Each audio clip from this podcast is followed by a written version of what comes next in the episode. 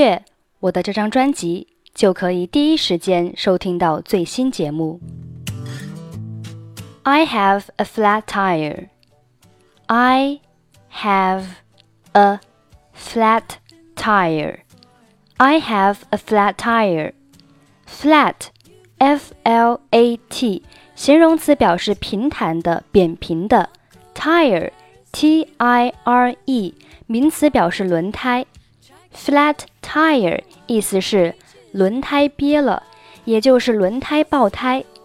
Flat tire 有时也用来指精疲力尽或者无趣的人。There's something wrong with my car. I think we have a flat tire. 我的车出问题了，我想是爆胎了。There's something wrong with my car. I think we have a flat tire.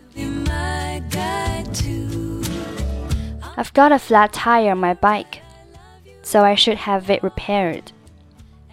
我的自行车轮胎憋了，我得叫人帮我修修。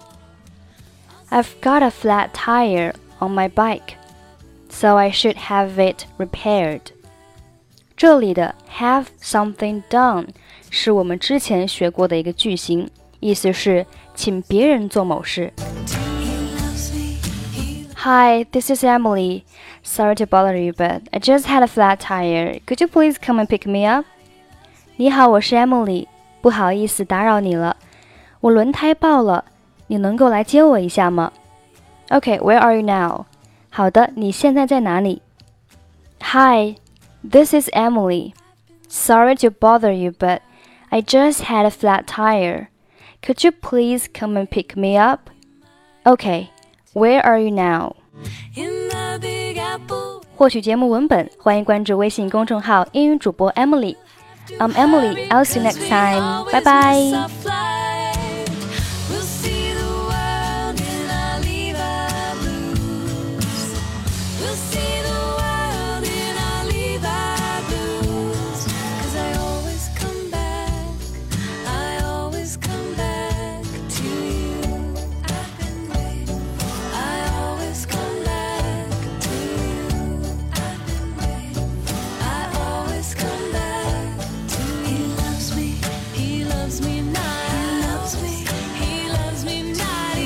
me.